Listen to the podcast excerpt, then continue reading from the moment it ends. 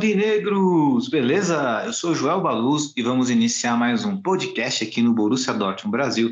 Mas antes de degustarmos o nosso podcast, eu peço para você, torcedor e irmão aurinegro, que compartilhe o nosso conteúdo, pois isso ajuda muito, muito o nosso trabalho. Beleza?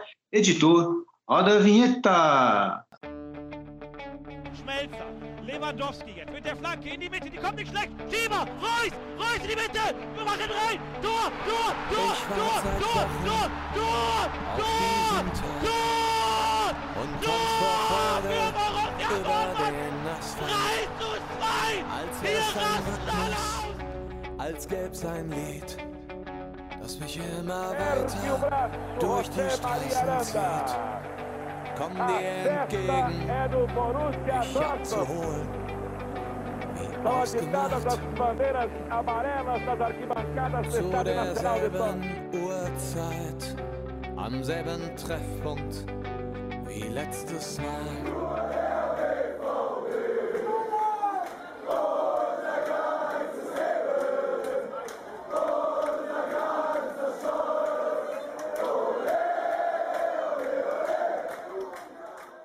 Primeiramente, um bom dia, boa tarde, boa noite para todos vocês.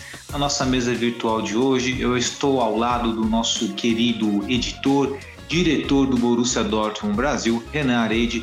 Boa noite, Rei, tudo bem com você, meu amigo? Boa noite, Joelito. Boa noite, galera. Tranquilo? Perfeito, Rei. Aqui tá tudo tranquilo também. Claro que fica sempre mais tranquilo quando o nosso Borussia Dortmund ganha, isso é evidente. Mas qual que é o seu destaque inicial, Rei, para o nosso podcast de hoje? Janeiro perfeito. Janeiro perfeito, né? O mês fechou, fecha hoje, né? Dia 31 de janeiro. Estamos gravando esse podcast numa terça-feira. E é claro que estamos aí querendo prosperar nesse mês de fevereiro. Vamos falar um pouquinho sobre isso também, né? Sobre o que pode vir à frente. E o mais legal de tudo é que nós, nesta caminhada do Borussia Dortmund, estamos bem com os pés no chão. Então, tudo que vier de bom sempre vai ser, evidentemente, mais agradável. Mas antes de falar um pouquinho de Borussia Dortmund, vamos adentrar o quadro do kickoff, nosso tradicional quadro do kickoff, pelo qual é, irei me reservar hoje para falar sobre a descrição desse quadro, pois todo mundo já conhece. Então, Rei, vou jogar nos seus peitos essa responsabilidade. Qual é o kickoff de hoje? Meu kickoff de hoje é. É algo que me incomodou bastante essa semana, que começou ontem, né? Inclusive, mas me incomodou, que a gente teve aí no final de semana a Supercopa entre Palmeiras e Flamengo, né? O Palmeiras venceu.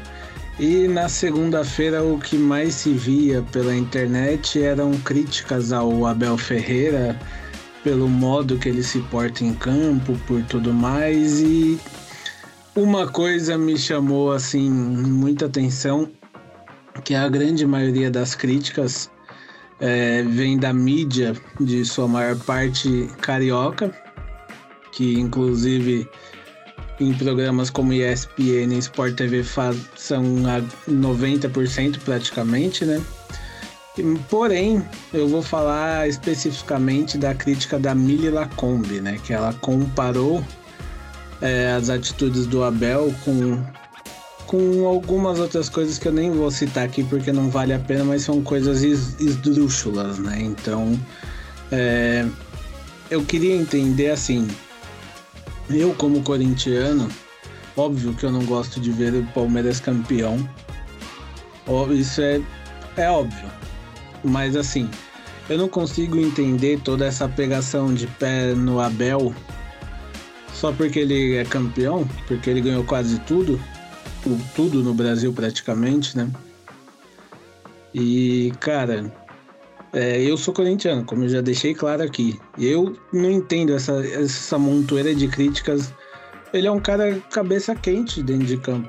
Ele luta pelo time dele, ele tá errado. Eu não acho que ele tá errado.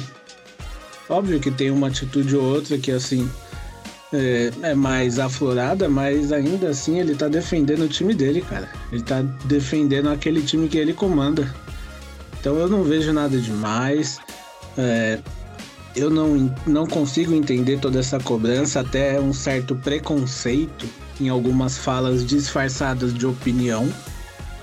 Então, eu não consigo entender isso e é para mim a Mili Lacombe passou muito acima do tom, comparando. É, vou falar uma das coisas que ela colocou, né? Que foi é, que ele é muito agressivo, que ele não passa um exemplo, que isso poderia se tornar uma é, agressão às pessoas que estão assistindo, principalmente as mulheres que vão ao estádio. Esse foi um pouquinho do pensamento dela, né? Então, por aí você já pode ver para onde vai o pensamento da pessoa, o quão ruim ela é. E o pior de tudo, ao meu ver, é que essas pessoas têm voz na mídia, né? A Milly Lacombe, ela é, é colunista do UOL, que para mim é o pior lugar para se ler sobre esporte, porque não, não só ela, né? Existem outros é, colunistas, que eu não chamo nem de jornalistas, né? Que dão opiniões daí para baixo lá. E eu não consigo entender todo esse ódio, até preconceito, só porque o cara consegue ser campeão e dentro de campo ele, ele esbraveja, ele, ele toma amarelo, ele toma vermelho, ele não passa impune. Ele foi expulso no jogo. Aí falou, ah, mas chutou o, o, o microfone. Cara, eu já cansei de ver jogador, quando vai cobrar escanteio, pegar o microfone e jogar longe. Já cansei de ver outros técnicos brasileiros chutando o microfone também. O cara tá nervoso, é o time dele que tá em campo. Ele tem todo o direito de ficar nervoso. Ele é punido, ele não fica impune. Então, eu não consigo entender toda essa, ao meu ver, choramingação só porque o cara é campeão. Olha, Renan, eu não poderia concordar menos com você, inclusive, até uma, até uma coincidência. Eu postei sobre esse tema no meu, no meu Facebook, evidentemente que eu aprofundei mais a opinião, até coloquei uma coisa, um, um ou outro elemento um pouco mais polêmico, pelo qual não citarei aqui no nosso podcast, mas concordo com você. É, eu sinto que existe sim uma perseguição, uma implicância em relação ao Abel Ferreira. E evidentemente que assim, dentro de campo, ele é competitivo, né? mas até, até a forma como ele é competitivo, você pode reparar que nem os jogadores do outro, do outro lado, você pode ficar bravo na hora, mas depois cumprimenta o cara, respeita, vê que o cara tá lutando pelo trabalho dele ali. E aí, é, tem um jornalista que ele, não vou lembrar quem foi, foi o Antero Greco, Antero Greco, é verdade, Antero Greco disse que ele prefere melhor um treinador que é cabeça quente como o Abel, que luta pelo seu clube dentro de campo, do que um treinador que é duas caras, que tem duas palavras. Evidentemente que ele falou isso, né, fazendo uma referência aí ao Vitor Pereira, né, que teve uma atitude horrorosa com o Corinthians, né? Corinthians que é um clube grande, tem que ser respeitado. E esse respeito que o Vitor Pereira no começo ali, até quando ele fez aquele exemplo lá do Liverpool lá, eu achei aquilo estranho, né?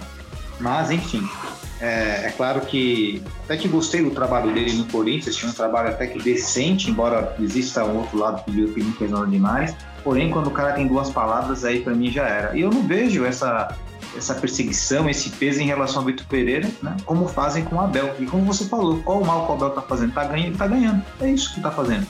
E aí tem outro ponto pertinente que você colocou. Ah, mas que nem ela colocou lá o exemplo, né? Da, da agressão doméstica, comparando o Abel com isso, que ele incentiva e tudo mais. O cara fez algo, ele estou o microfone, foi errado? Foi errado. E quem tem que julgar ele? O juiz está dentro do campo, não uma colunista, uma jornalista que já teve problemas judiciais, inclusive, por falar mentiras, na verdade, com o Rogério Senna, né? Boa tarde, Rogério, diria Cléber Machado. É, teve problemas e parece que não aprendeu. Quem tem que punir, quem tem que falar, fazer alguma coisa é o juiz de campo. E ele foi punido, ele tomou o vermelho. Então, eu também não enxergo, não vejo fundamento nessas perseguições. É aquela história, né? Você acaba aí meio que unindo né, a competência do cara. Porque, como você disse, ao invés de falar da vitória de um time jogou melhor do que o outro numa final, preferem trazer elementos para desmerecer a vitória e, sobretudo, para desmerecer um grande profissional. Eu estou contigo em tudo, Renan. E também teve uma outra opinião, né, que eu dei muita risada dessa, inclusive, que foi o Mano Menezes que deu uma entrevista falando que ele ia começar das entrevistas dele em português de Portugal, porque aí ele poderia criticar os, os jogadores do elenco dele, fazendo referência ao que o, o rapaz aí, que eu não vou citar o nome, da sogra que se recupera rápido, né? É, ele falou que o Flamengo tinha um, alguns jogadores que é, ainda não estavam em forma, que ainda não eram como ele queria, e isso provavelmente foi uma indireta mais reta para ele. Só que eu te pergunto, quando um técnico não pode falar sobre seu jogador? Ele, ele fala quando ele quer. Então não tem essa. Os caras, é, principalmente os técnicos brasileiros, eles têm um preconceito porque tá tendo agora muito técnico estrangeiro e isso incomoda eles porque ele, o técnico estrangeiro no Brasil ele escancara o quanto os técnicos brasileiros são atrasados, né? Então incomoda eles. É aquela coisa. É, você quer criticar o seu jogador? Sua cabeça é sua sentença, meu querido. Não tem uma regra que fale que você não pode criticar o jogador do seu time. Só que aí você tem que saber que o vestiário é seu. Você tem que ter peito para chegar no vestiário, bater no peito e falar: falei isso publicamente porque é o que eu acho. Aí você se vira. É, né? E parece que ele falou assim que tá precisando de, de algumas posições. Né? Imagina se o Flamengo tá precisando de posições, imagina os outros clubes, né? imagina a carência dos clubes, né? É um contrassenso, não é verdade? Enfim, mas é, é, lamentável, né, que a mídia parta por esse lado aí. E também outro, também outro cara também que esse já iria me decepcionar na opinião, porque assim, ele para mim é um, você vai discordar de mim, eu acho, mas tem problema. Eu acho que ele é um, um grande jornalista quando ele quer. Quando ele quer ser clubista, ele acaba com toda a competência dele, que é o Mauro César Pereira. E tá sumidinho da mídia, né? Tá sumido. Mas ele já assumiu, né? Colunista do UOL, inclusive. Exato. A mesma coisa, vários colunistas do UOL. Você pegar também o Trajano também, tava fazendo citações antes da final. Cara, a pior coisa é você ficar trabalhando de é, ser um, tentar adivinhar o que vai acontecer no futuro. Você tem que analisar o negócio, não é ficar adivinhando no futuro e colocando a tua opinião, que é a tua torcida, não é verdade tua opinião isenta do negócio. É um negócio, é algo absurdo, né? Aí nós vamos vendo as falhas do jornalismo esportivo brasileiro. Aí nós nos perguntamos, né? Poxa, será que nós estivéssemos lá, será que a gente ia falar tanta besteira assim, né? Não sei, não sei. Realmente tenho minhas dúvidas. Bom, mas é isso, né? Fica aí, né? Quem quiser dar sua opinião aí nos nossos comentários aí, nos campos de comentários dos nossos podcasts, aí fique à vontade para falar sobre o assunto. Vamos virar a página, né, meu querido Renan? Bora. Boa. Entendeu bastante esse assunto. Sempre gosto quando o kickoff rende aí uns 15, 20 minutos, porque o kickoff sempre tem assunto pertinente, assunto bom de verdade. Bom, mas vamos a outros assuntos bons aí, que é o nosso querido e amado Borussia Dortmund, né? E, e, já quero trazer, claro, né, o destaque do nosso querido Renan, e citou que o mês de janeiro aí foi perfeito, né? E foi perfeito por quê? Porque o Borussia Dortmund, vou falar por mim, não pelo Renan agora, mas todo torcedor do Borussia Dortmund deve estar feliz porque vencemos. É verdade que temos alguns problemas, como por exemplo na partida contra o Mais, que é a partida que nós vamos falar nesse instante, nesse presente momento, ganhamos no finalzinho do jogo, foi apertado, já estava meio triste, decepcionado, pô, de novo, né? Mas um golzinho ali no famoso kickoff do jogo, né? Quando tudo acontece na partida, onde o handicap acontece, o handicap foi a nosso favor dessa vez, né? Falando aí o linguajar do tifanês, né? E eu quero saber um pouco de, da sua opinião, Renan, em relação especificamente à partida contra o mais, se te agradou, se não te agradou, e quem, ao teu ver, foi o melhor jogador em campo? Cara, me agradou porque, assim, é eu vi um Dortmund um pouco mais consistente do que na primeira rodada. É claro que a gente teve muita dificuldade, né, para para conseguir criar as jogadas. É, eu vejo isso principalmente pela falta do nosso querido Jude Bellingham, né, que não, não estava na partida porque estava suspenso. Então, eu vejo principalmente por isso essa falta ali de criatividade, porque a gente sabe que ele é o cérebro do time, né, hoje.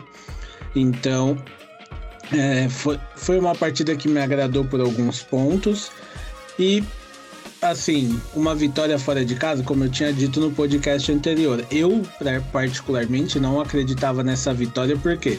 Porque o Dortmund fora de casa é, desde o começo da, dessa temporada 22-23, não é um Dortmund que, que tem ido bem fora de casa, né? Então não, não me passava essa confiança. Como você disse, foi ali o nosso querido handicap, mas conseguimos né, vencer. O importante é, claro, a gente quer ver a evolução do time, mas se não der também, é importante pontuar. Três pontos fora de casa. Foi um jogo que eu vi uma evolução do Dortmund pela primeira vez na temporada e me agradou o jogo. Interessante. Mas para você, quem foi o melhor em campo? Para mim, o melhor em campo aqui foi pelo pouco, assim, por ter salvado a gente, eu vou de Kobel. Kobel, né? É verdade, né? O Kobel fazendo assim defesas espetaculares. Finalmente, tem uma galera que, que, que esboçou, esboçou né, umas críticas em relação ao nosso goleiro Kobel, mas ele vem mostrando o porquê merece os elogios, a nossa confiança. Aliás, confio bem mais nele. Em poucos é, Kobe, o Kobe, o Kobe já tá um ano no Borussia Dortmund, né? ou não? Já, já completou uma temporada já. Uma temporadinha, né? Tá mais, tá mais de um ano já. Mas com poucos meses que o Kobe estava né, diante de nossas balizas, já me passava mais confiança do que todo o trajeto que o Burke fez. Então, Kobe, para mim, na minha opinião, é um goleiro diferente. Fica aí né, o destaque também para o golzinho do Reina aí, né? Porque eu gosto do Reina, mas tomara que ele tenha a cabeça no lugar dele, né? Tem que ter a cabeça ali já comentamos sobre a personalidade do nosso menino Reina, né? Inclusive trouxe ali problemas ali para a seleção dos Estados Unidos na Copa do Mundo. E agora, meu querido Renan, uma partida mais, digamos assim, é, mais gabaritada, uma, uma, partida mais difícil, que foi contra o Leverkusen. Eu, sinceramente, não estava muito otimista em relação a essa partida, porque meio que historicamente o Bayer Leverkusen traz né, muitos tormentos para o nosso amado Borussia Dortmund. Mas vencemos e, na minha opinião, vencemos muito bem, Renan. Né? também destaque também, o Kobe também pegou muito bem nessa partida, né? E confesso que, assim, o que mais me agradou nesse jogo foi a redenção do nosso menino ADM. Dá para dizer que foi uma redenção da ADM ou ainda é muito cedo ainda para considerar isso, né?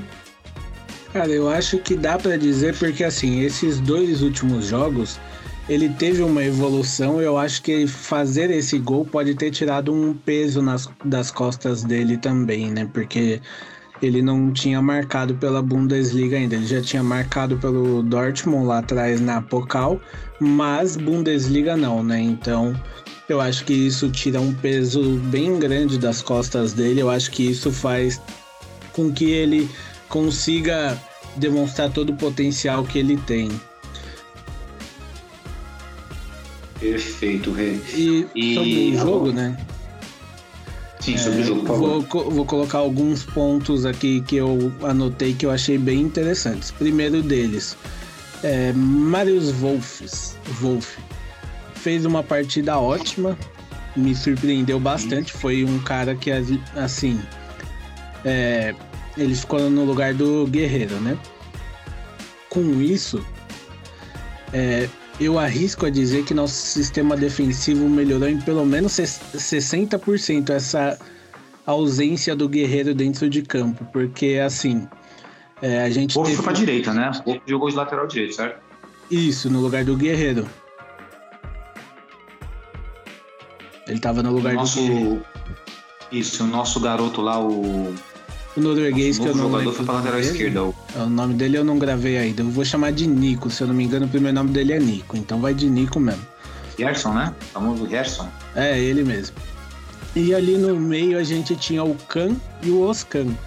E por incrível que pareça, assim, Henrican com o Oscan ali, eles melhoram o nosso sistema defensivo. O Khan a gente sabe que a gente sempre fica com o pé atrás com ele mas ele fez uma partida boa junto com o Oscan, porque assim, eles dois ali tornam um meio de campo do Dortmund um pouco mais mais encorpado e junto com o Wolf fazendo um, um sistema mais defensivo também, a nossa defesa fica menos frágil, menos aberta. E isso fez com que a gente não tomasse gol. Isso já é um ótimo avanço. Então, assim, se o, o Terzic olhou bem o jogo, ele percebeu isso. Então, talvez ele mantenha essa dupla. Aí a gente vai poder ver como que vai decorrer nos próximos jogos, né? A gente tem, se eu não me engano, amanhã ou depois de amanhã um jogo pela Pocal, né? Porque esse meio de semana é Pocal. Então vamos ver como vai ser essa escalação do Terzic. Então, mas eu gostei de como foi feito isso porque a gente, o Guerreiro, ele, como a gente já cansou de falar que eu, principalmente, ele sobe muito. Então, o Shutterback, ele Slutterback, né?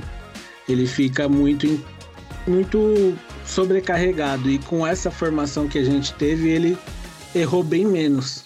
Ele, assim, eu não lembro de um erro dele que tenha é, dado alguma chance pro Leverkusen. Então, gostei desse esquema de jogo que ele fez ali com o Khan, os Khan, com o Wolf, porque isso favoreceu o nosso sistema defensivo. Óbvio que teve alguns lances ali que o Leverkusen levou perigo, mas isso é normal do jogo, até porque não dá para ficar 100% toda hora o jogo, os 90 minutos, mas é mais uma evolução que eu consegui enxergar no Dortmund nessa temporada. É a segunda evolução que eu consegui ver ali, né? E claro, a volta do, do nosso querido Bellingham muda tudo, porque é um cara, é o cérebro do Dortmund em campo hoje. Ele, para mim, é um jogador que saiu do, é, saiu do jogo, o Dortmund perde 50% da sua criatividade, ou mais ainda. E na questão do, do Rafael Guerreiro, parece que ele faltou as aulas né, na categoria de base, né? Tem um amigo meu que ele é treinador, ele fala, olha, eu ensino pra criançada que quando eles são laterais, lateral é que nem um guarda-chuva. Ele sobe abrindo e desce fechando. Mas no caso do Guerreiro, ele sobe abrindo e quando hora de descer ele fica ali mesmo. O guarda-chuva quebra. Quebra, sabe aqueles guarda-chuva lá que se compra na, na, no camelô, na marreteira? Bateu o, vento, bateu o vento um pouquinho mais forte já era, né? É, ele, ele, ele vai do, fica do avesso, né? Você tenta colocar no lugar, não vai, né? Isso é o guerreiro. Né? Isso é o guerreiro, infelizmente, né? E aí. Então, e assim, é, foi um jogo que eu gostei bastante, principalmente pela pouco tempo, mas pela volta do Marco Reus, gostei também. Não que ele tenha feito muita diferença, até porque não dá para cobrar isso dele ainda, né? Então, mas foi um jogo que eu gostei. O placar me surpreendeu também, principalmente porque, igual você falou, Leverkusen é um time que a gente sempre espera em, que vai empacar nossa vida, principalmente com a volta também a, que eles tiveram do Virtus, né? Que tinha se machucado, se eu não me engano, ficou nove meses fora aí de de campo, alguma coisa assim. E voltou é, agora em 2023 e é um jogador que desequilibra também, né? É, segundo as estatísticas aqui, né? Não sei quem, quem é o responsável por essas notas aqui, mas se você for no Google, dá, qualquer um que for no Google dá pra ver. Ele recebeu aí uma nota de 3.4, né? O Virtus, o melhor jogador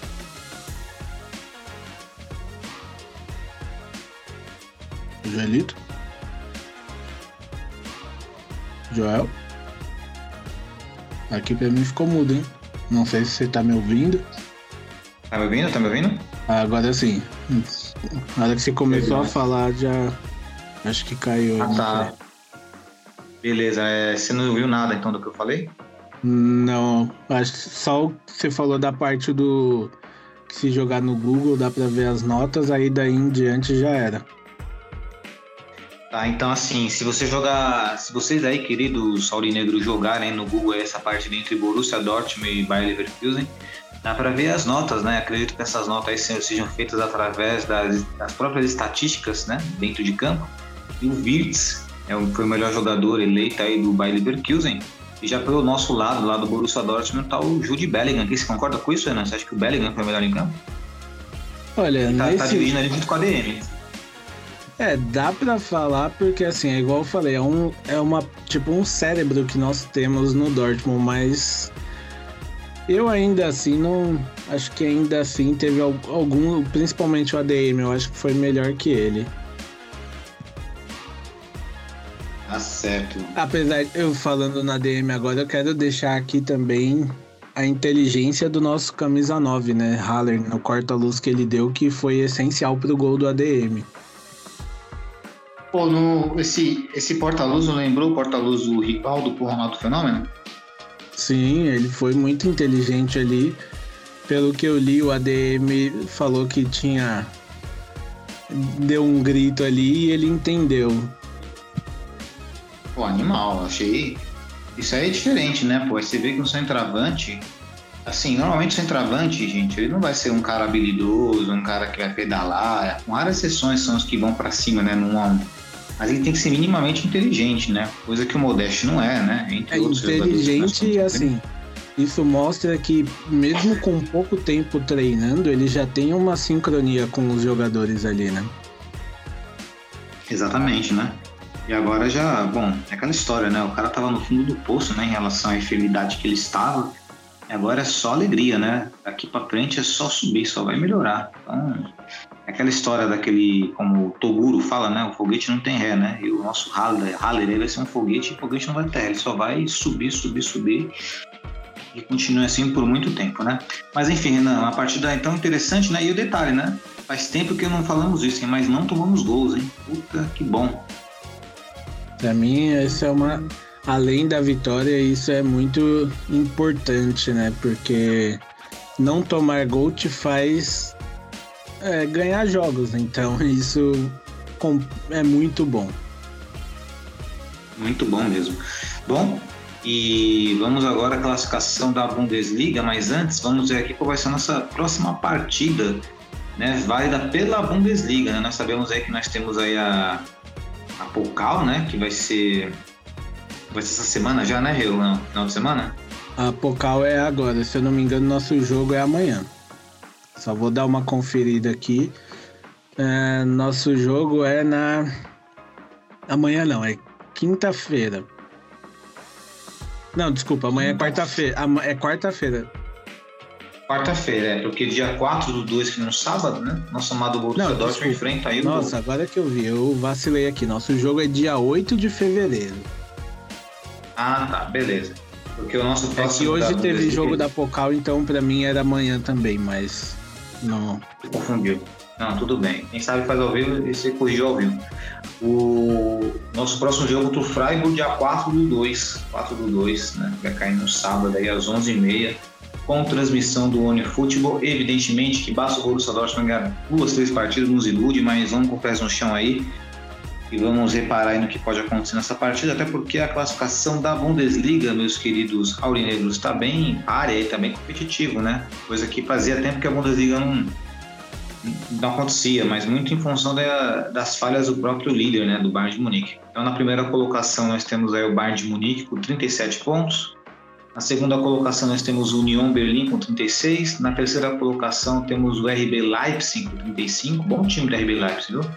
E na quarta colocação, o nosso amado Borussia Dortmund com 34 pontos, assim como o Freiburg com 34 pontos, ou seja, uma partida direta aí, né? Aquela, não é o jogo dos seis pontos, mas é o jogo que é ser um divisor de águas aí nessa tabela aí, para que possamos encostar no Bayern de Munique, né? Então, e na, na zona da lanterna aí nós temos aí o Schalke com 10, Hertha Berlim com 14 e Bochum com 16, hein? E tá, o Stuttgart tá com 16, o Augsburg com 18. Estranho, hein? O Schalke tá, de repente, só tá seis, dois jogos aí atrás aí. Sei não, hein? Ah, cara, sinceramente, assim, eu não acredito que o Schalke tenha força para isso, não. É, até porque eles empataram a última partida, né? Eles não ganharam, eles empataram, eles perderam. Ah, não, isso tá muito mal. Não tem como, não. Não tem nem como projetar isso, não. é que na realidade quem tá disputando falar tá mal, né? Sim, eu ia falar rapidinho também sobre o derby, né, de Berlim que aconteceu aí nessa rodada, que o Union mais uma vez ganhou, né? do seu rival Hertha, que também tá lá na zona ali junto com o Schalke, né? É verdade. Ganhou por 2 a 0 o União Berlim em relação ao Hertha Berlim. É, o Hertha que temporada passada flertou ali, né? Só não foi rebaixado porque ganhou nos playoffs ali. Temos alguns confrontos interessantes na próxima rodada, além do nosso contra o Freiburg, né? Nós temos a União Berlim contra o Mainz, né? E é claro que a União Berlim é favorito, Augsburg, Leverkusen, Colônia, RB Leipzig, Frankfurt contra o Hertha Berlim, Borro e Hoffenheim, o Mönchengladbach contra o Schalke, e acho que vai dar Mönchengladbach fácil para jogar no em Gladbach mesmo, né? A Borussia, a Borussia Park, o nome do estádio deles, né? Borussia Park, né? Sim. É, Stuttgart contra Werder Bremen Wolfsburg contra o Bayern de Munique. Esse jogo é interessantíssimo também para a tabela aí, de repente, né? O Bayern jogando fora, pode, quem sabe o Wolfsburg pode surpreender, né? Quem sabe, né? Bom, então é isso. Vamos virando nossa página aqui, nosso podcast aqui, para falar de um assunto aí bem recente, meu querido Renan, que é a saída de Torgan Hazard. Inclusive, eu estava até em silêncio aqui, uma hora que você falou comigo, eu estava te ouvindo, mas eu estava querendo dar risada do meme aqui, né? É um meme do do, do gato, né?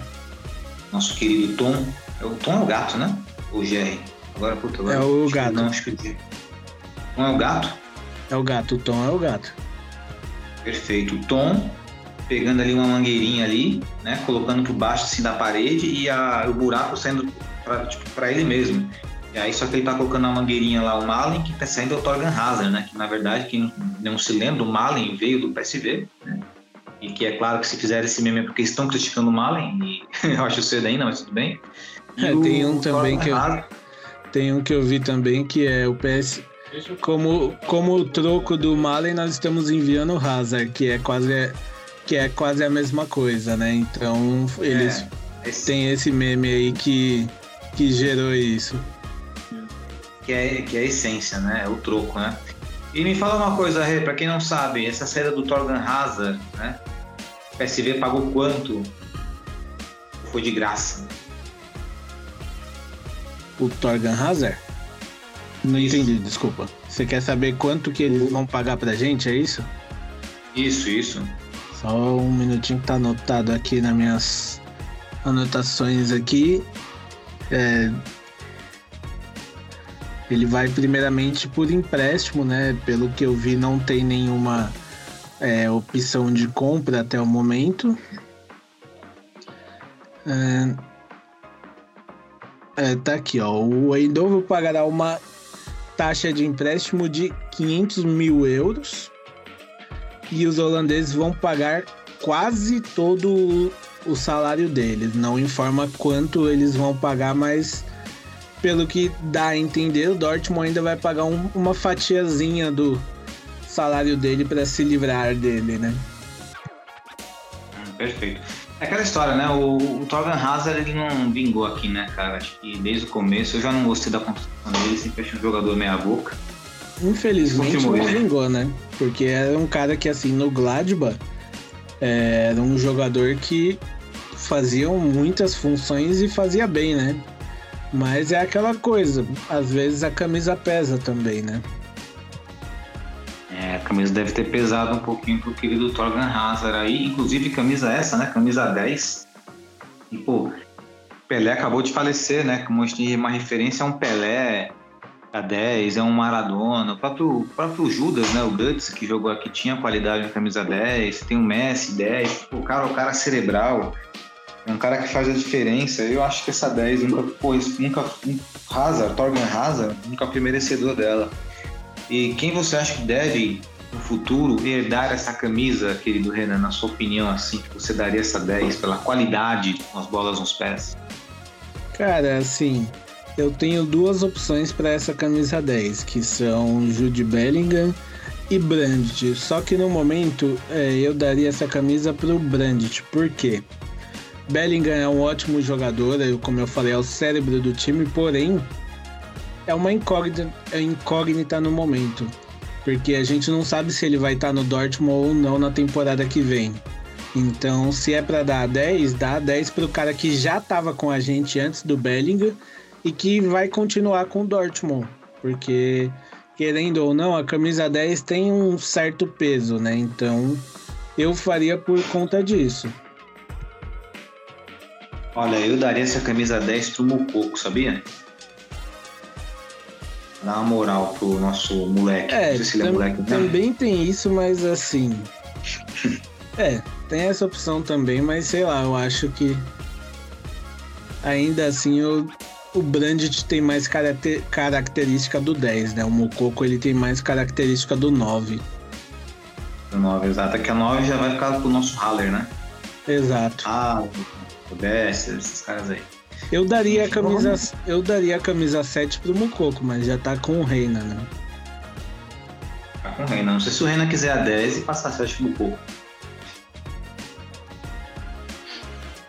O, se o Marco Reus fosse inteligente, ele pegava, ele pegava essa 10 aí, já pensou? É quando a galera for pro estádio, tipo, sei lá, o cara, vai que tem um cara que consome a camisa, ele só gosta de camisa 10. Pô, já tem a 10 aí do Royce aí, tá vendo? O Royce pode, ele eterniza a 11 e a 10, olha que maravilha. É, seria bom dar. né? Cairia bem a 10 pra ele, mas é que o Marco Reus já tá eternizado com a 11, né? Acho que seria até estranho ver ele com outro número. É, apesar que nós já vimos, né? Ele a 21, né? A Alemanha ele era o 21. Apesar, a Copa Sim. do Mundo de 2018, não lembro. ele jogou de 21 a 18, né? Ou será que não? foi, Já acho não que foi lembrar. 20. Foi, jogou sim. A 21, perfeito.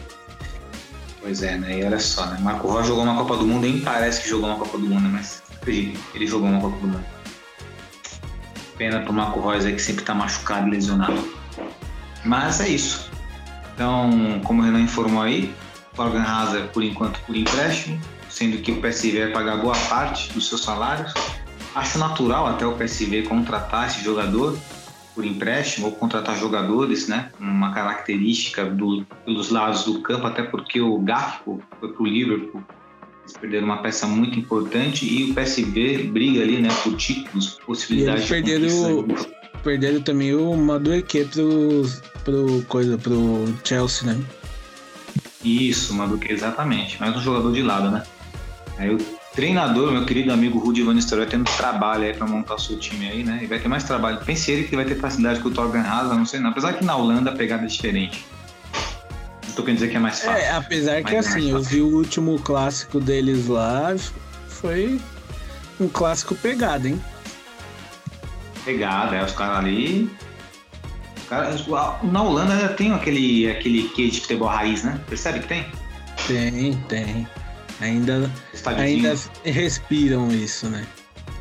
Respira, exatamente. A Holanda é uma grande escola de futebol, formadores de jogadores, tem um esquema tático que, que dá essa possibilidade dos atacantes se destacarem bastante, sobretudo aqueles que jogam pelos lados. O campeonato holandês é bem divertido, eu gosto. Aliás, eu prefiro ver o campeonato holandês do que ver o campeonato francês, com toda a sinceridade do mundo. Mas, enfim, né, críticas à parte do campeonato francês e elogios à parte do campeonato holandês, essa é o fato aí. Hazard, por enquanto, para nossa alegria, tá longe. Esperamos aí que pelo menos o Malen possa um dia voltar a jogar, o que eu acho bem difícil. Bom, vamos virar a nossa página, Renan, para o nosso quadro aqui. Bem bacana esse quadro aqui, o Todo Mundo Gosta Menos Eu, Renan. E vamos falar hoje do nosso Todo Mundo Gosta Menos Eu, mas também vamos citar aqui o Todo Mundo Gosta Menos Eu, dos nossos queridos irmãos aurinegros, o nosso grupo do WhatsApp. Se você tiver interesse em participar do nosso grupo do WhatsApp, entrar em contato no nosso direct no Instagram. Se você está ouvindo esse podcast, muito provavelmente você sabe o nosso endereço. né? Então, não perca tempo né, para E quem, entrar em e contato. quem chegar lá pelo podcast, manda lá, vim pelo podcast e quer entrar no grupo, só pra gente ter um controle da galera que ouve a gente. Exatamente, né? O que, é, o que é muito importante, né? Muito importante nós temos esse controle aí. E caso você, ah, mas eu caio aqui de paraquedas aqui no, no Spotify, no podcast, então anote aí, ó.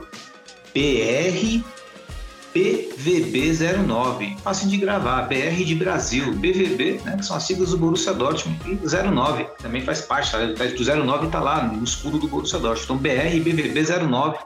Acessa lá e entre em contato conosco. Renan, qual que o teu Todo Mundo Gosta Menos Eu de hoje?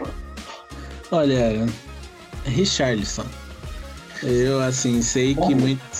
Ele mesmo, eu sei que muita gente gosta dele, é um jogador que tem muito a se desenvolver ainda, mas é um cara que, assim, em algumas oportunidades eu vejo ele muito.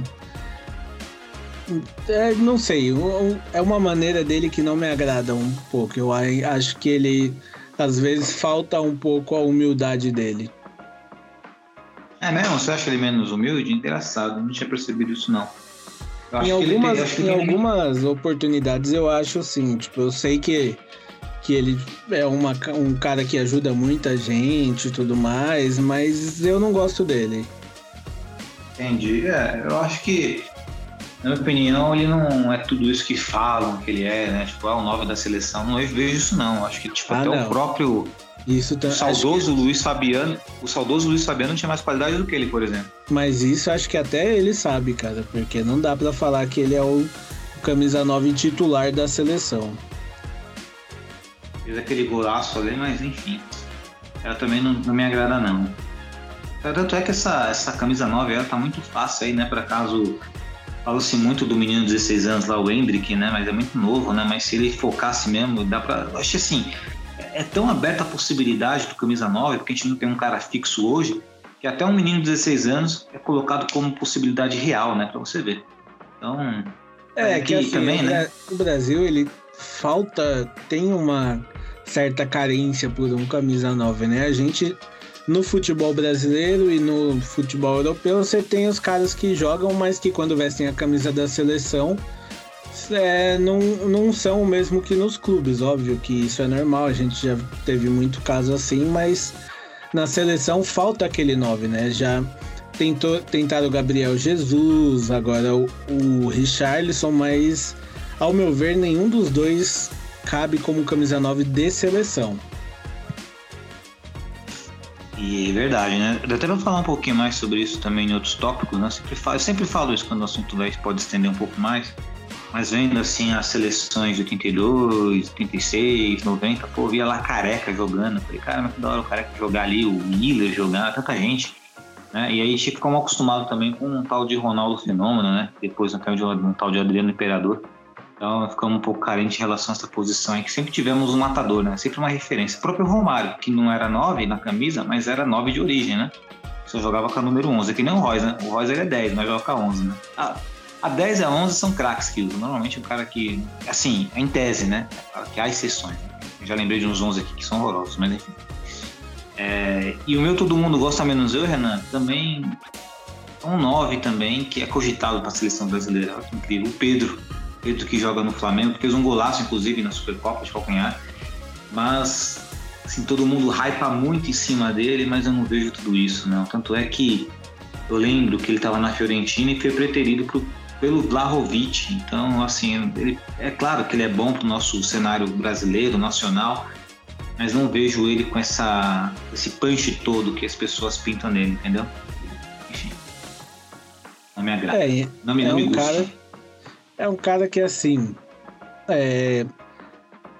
Será que consegue pegar bem fora? Porque a gente tem um, É, vários exemplos de jogadores que, que são craques, mas são craques do futebol brasileiro, que já tentaram ir para Europa, bateram e voltaram. A gente tem o caso Isso. do Gabigol, que foi Isso. e voltou. O Pedro também, se eu não me engano, ele foi para Fiorentina e voltou.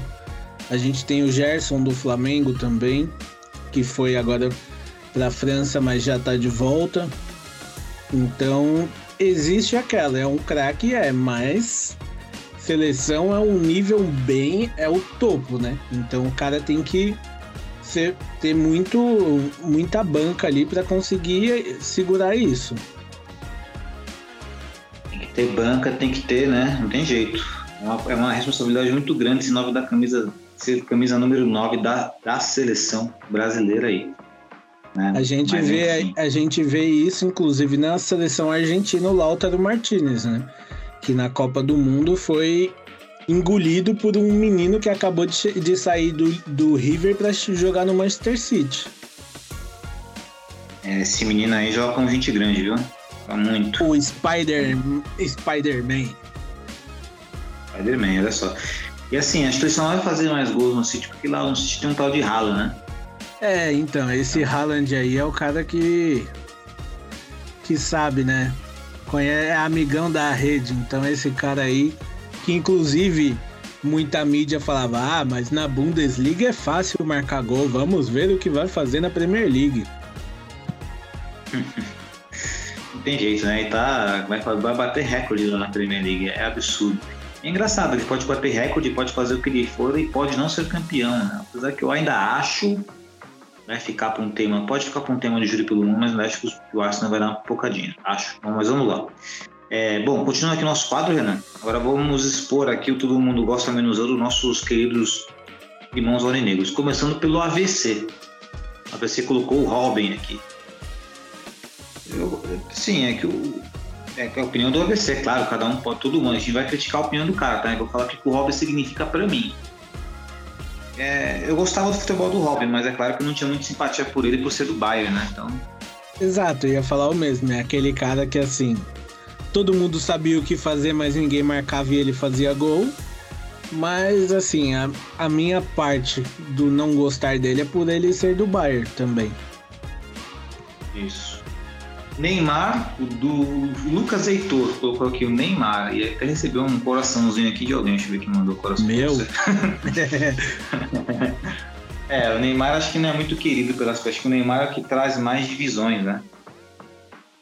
Ah, cara, sinceramente, eu acho que. É. Assim, sei que muita gente gosta dele, mas eu não vejo tudo isso que falam dele. É, Pra mim, é um, é um cara que é super estimado demais. É bom jogador? É, mas não é todo esse craque que a imprensa pinta. Não é esse coitadinho que eles pintam pra defender tanto assim também. Entendi. É, até quem gostava muito do Neymar não gosta mais do Neymar, né? Isso é bem curioso, né? É, bom, eu tô com o Lucas Heitor nessa daí. Que é? Todo mundo sabe disso, inclusive.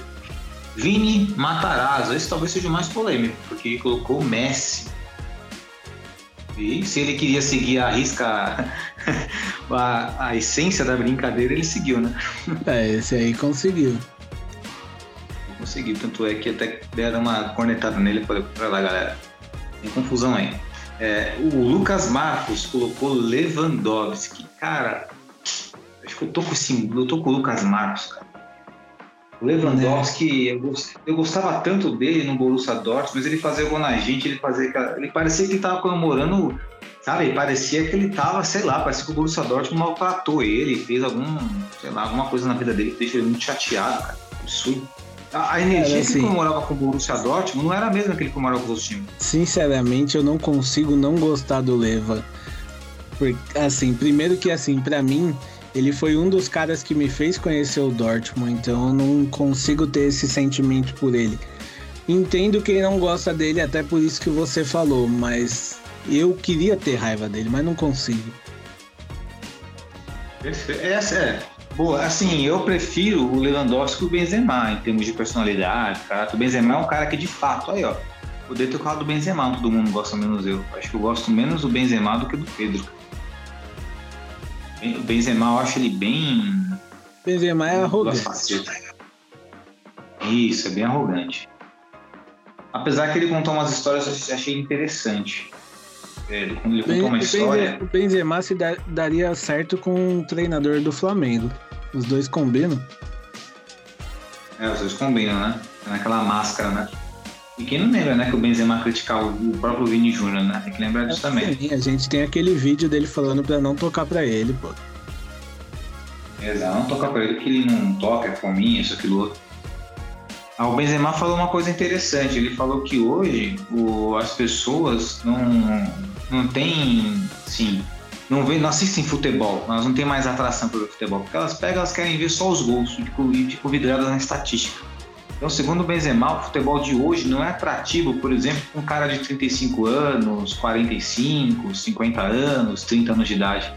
Porque hoje o futebol é muito baseado só no- nos scouts, estatística, e quando vai mostrar só mostra os gols. A pessoa não tem mais aquele tesão de ver a partida inteira. E aí ele falou também que no- dentro de campo, ele falou assim, olha, quando eu era moleque, o Juninho mandava eu pegar água, eu ia pegar e não entendia por quê. Aí só mandava eu tinha que obedecer. Agora não. Agora se, por exemplo, eu faço isso com um moleque, por exemplo, no Real Madrid, e eu sou banco de reserva lá, o moleque não obedece não, ele vai me esnobar, porque ele é titular eu sou reserva. Então nem se tem mais respeito pelos mais velhos hoje em dia. Isso é o Benzema falando, né? Engraçado, achei, achei interessante essa Então. crítica dele.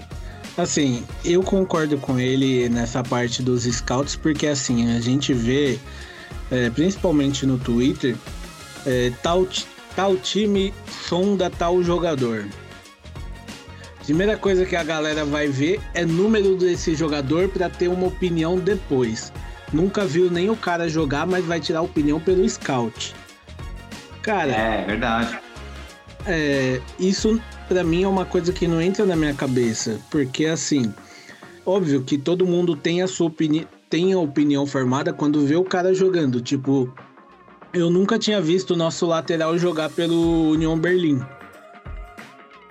Eu não fui procurar os números dele para saber se o cara ia ser uma boa ou não. É, tem que esperar o cara jogar. Por, é, se a gente fosse fazer isso, o Malen era um craque no PSV. Se a gente pegasse os números dele. O Hazard, o Nico Schultz. Então, eu não consigo entender isso porque não número não entra em campo, cara. Ainda mais vindo de um clube diferente. Concordo com ele nessa parte. Eu não me enquadro nisso. Mas eu concordo com ele que a grande maioria das pessoas é, vê muito mais por scout do que por futebol. Às vezes o cara nunca viu ele jogar, mas a, vai lá no ver os números e define se o cara é bom ou ruim não pro, ou ruim para o time dele por, por aqueles números. É, e bom, aí tem a parte também mais. A outra parte é mais pessoal, né? Tipo, o pessoal dele, né? Como ele interpreta, como ele tem a visão das coisas. Também concordo, concordo bastante com ele na, na primeira tese dele. E, e continuando aqui, Renan, aqui, rapidinho, só pegando esse gancho, também tem o torcedor que se baseia em jogador bom ou ruim, se ele é bom ou ruim no FIFA, né? Eu já vi gente fazendo isso. Ah, verdade. Ó, Inclusive um, um amigo meu, tá? É mesmo? Eu vou até citar, ele, até citar ele aqui, é o Robson, né? A gente tava conversando um dia sobre futebol europeu, ele falou, ah, mas por que que o Borussia Dortmund não coloca mais aquele cara para jogar? Eu falei, que cara? O lateral, eu falei, o Guerreiro? Ele, não, aquele Chus, o cara é mó bom no FIFA, pô. Eu falei, ah, você tá me zoando, né, cara? Você me mandou uma dessa, mano. Não, pior que, não, o pior que ele é bom no FIFA mesmo, porque ele corre, né? Mas é real. Eu, eu não entendo Deus, ele é ser bom no FIFA. É que nem o Henricão, o Henricão continua bom no FIFA. Também não entendo. E, bom, pra fazer a minha culpa, quando eu tinha. Quantos anos tem o seu amigo Robson? Ele tá com 34 agora. Tá bom. É, é, é, complicado, né? Quando a gente fala com 34, 30 anos, 20 anos, né? Quando eu, eu lembro que eu fazia isso Ninguém é leve, mas quando eu tinha 10 anos de idade, pô, eu achava que o Michael Owen era o melhor jogador do mundo. O Michael o Tchevchenko, então. E o Roberto Carlos? Ah, pô, eu ficava perguntando. Eu ia perguntar por que o Roberto Carlos joga no ataque, caramba? Eu coloco ele no ataque lá no, no Leve, ele faz vários gols. Não, mas aí, tipo, antigamente a gente não tinha um. É, era um over um pouco mais. Era mais genérico porque não era tão real o jogo, né? É. O cara que corria um pouco, Inclusive, ele, ele velocidade. Inclusive, assim, não sei se você já viu, mas no YouTube tem um compilado dos jogadores reagindo às cartas deles no FIFA, né? Tem jogador que olha e fala, ah, tá ok minha carta, mas tem jogador que olha que pega a carta e rasga, fala, não, isso aqui é ridículo. Inclusive o ADM, num vídeo do Dortmund, falou que falou a EA Sports é ridícula pela carta dele. É, é, apesar que ele joga. Apesar que o bonequinho dele é bom, viu? Ele, ele tem overall baixo, mas as notinhas é boa. É bom, inclusive, estou fazendo modo carreira, ele é meu, meu capitão. Tá com over de 91 já. Olha aí, ó, tá vendo? O modo carreira é bom por isso, né? Aliás, o modo carreira, quer analisar as coisas por esse lado, é pro modo carreira, não pro modo vida real, por favor, hein, galera. Tem achar que o Chus pode ser jogador titular nosso. Pela Dando continuidade aqui, só para encerrar agora, Renan, é o Lucas, nosso querido Lucas Pertes, colocou Dembele e o Lucas Ramos, que o cara sempre confundo, mas eu sei que o, Lucas que falou é o Lucas Pertes. O Lucas Ramos colocou Mbappé, só para fechar aqui. E esses foram os que deram suas opiniões. O John Mello, nosso querido John, pipocou, não falou nada. O Marquinhos, o Marquinhos aqui colocou Donnarumma. Concordo, cara. Acho que o Donnarumma ele é bem superestimado, viu? Donnarumma ele é mascarado, né? Mascarado e superestimado. Muitos goleiros aí melhores que ele no mundo, hein? Muito. Eu mesmo, eu prefiro mil vezes o Navas. Coitado, o Navas acabaram com o Navas. Você acha que o Navas ele, ele, deu aquele soco na cara do Cristiano Ronaldo sem tempo de bola no, no, no amistoso lá? Porque ele tá sem tempo de jogo.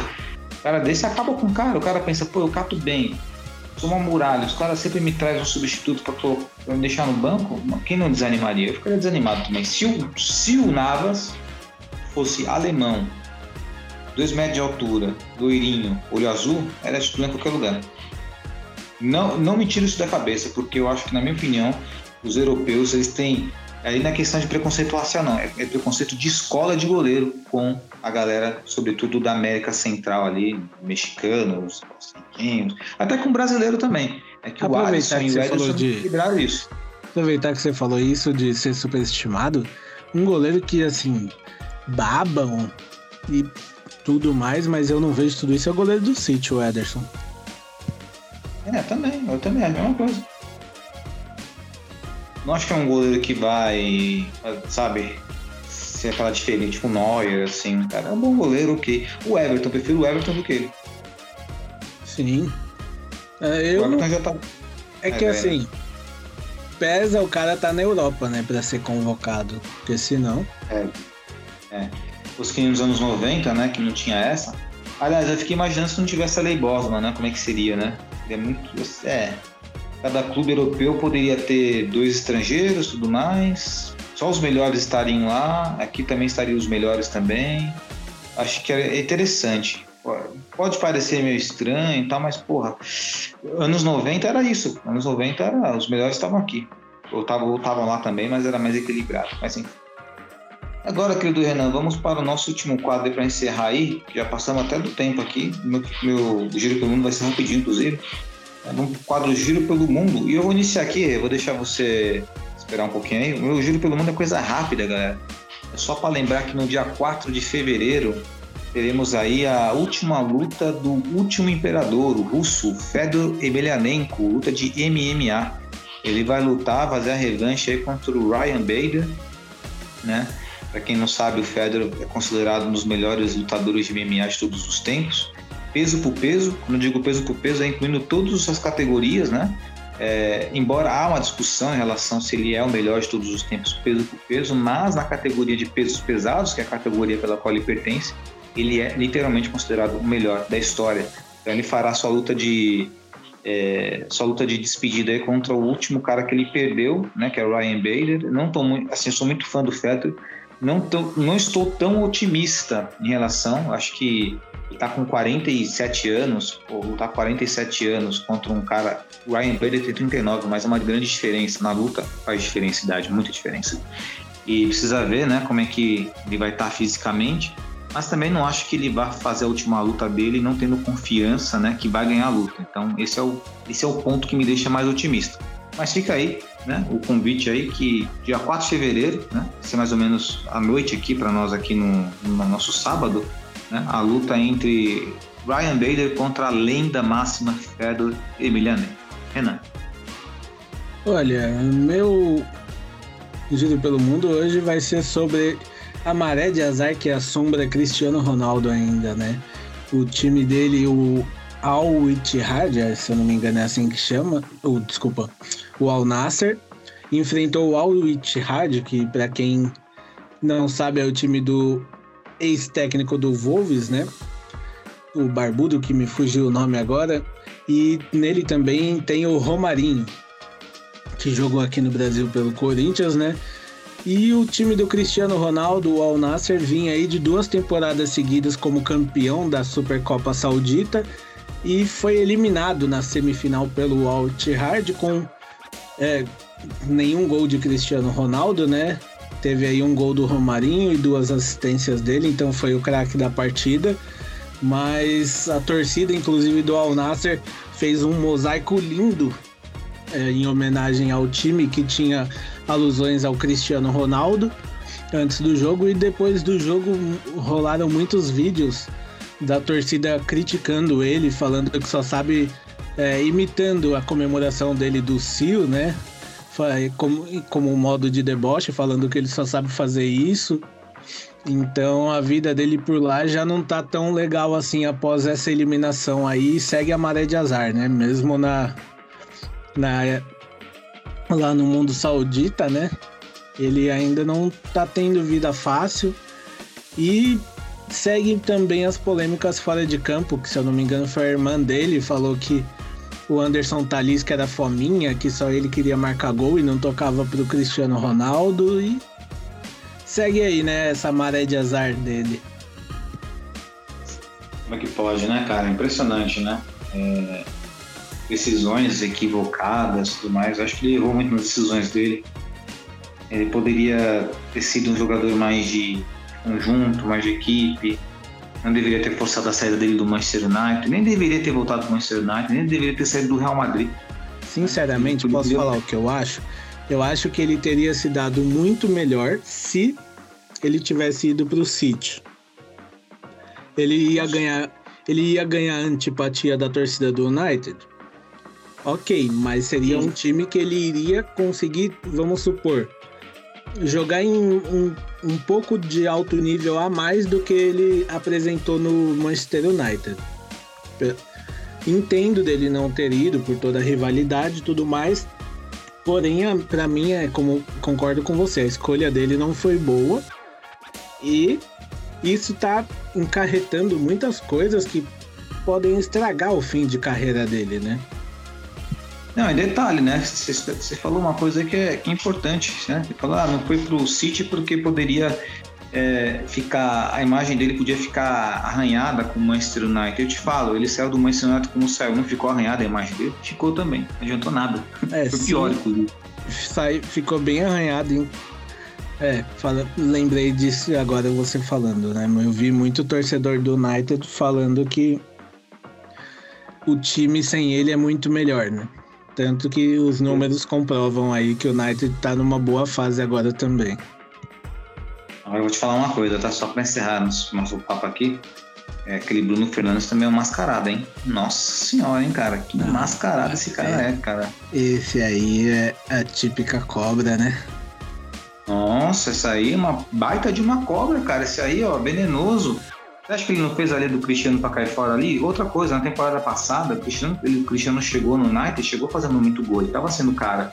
Aí foi várias vezes que foi pênalti, pô, meu, passa a bola pro Cristiano, deixa o cara bater, cara. Ah, mas eu sou capitão, bato aqui, mas, mano, o cara é uma lenda, cara. O cara, o cara, o cara foi tua inspiração, deixa o cara bater, o cara não erra pênalti. Ele ia lá e perdia os pênaltis, o Cristiano o cara de bunda, sabe? O cara não sabe administrar o próprio ego.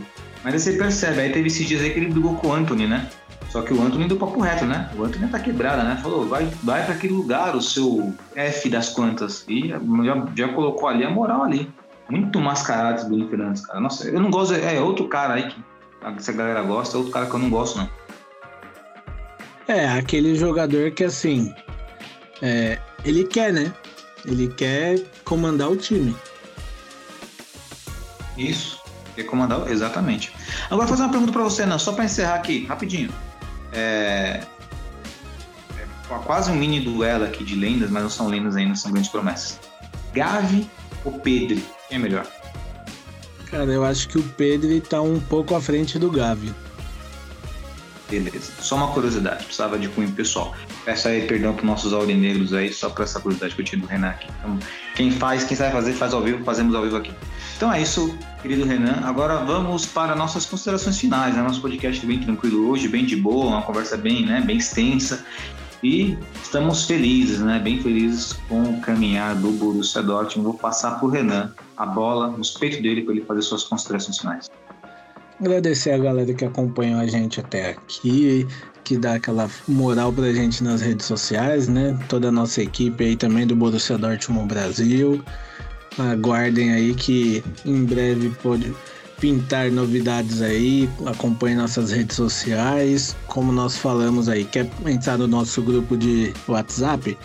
Chega lá na nossa DM, manda lá que você ouviu no podcast sobre o grupo que a gente vai desenrolar isso aí. Mas, assim, deixando claro, se você quer entrar, por favor, deixa o seu perfil do Instagram aberto ou da sua rede social aberto para que a gente possa dar aquela verificadinha assim, porque a gente tem alguns critérios também para entrar no nosso grupo, né? Fora isso, tamo junto, galera, e vamos embora. Boa, legal, Rê. Ou também tem a possibilidade, né, de adicionar alguém de nós que tem a boa vontade de entrar no teu perfil e ver que você não é um fake também. Tem esse ponto também, né, de adicionar, né, de seguir, aceitar nosso, nosso seguir.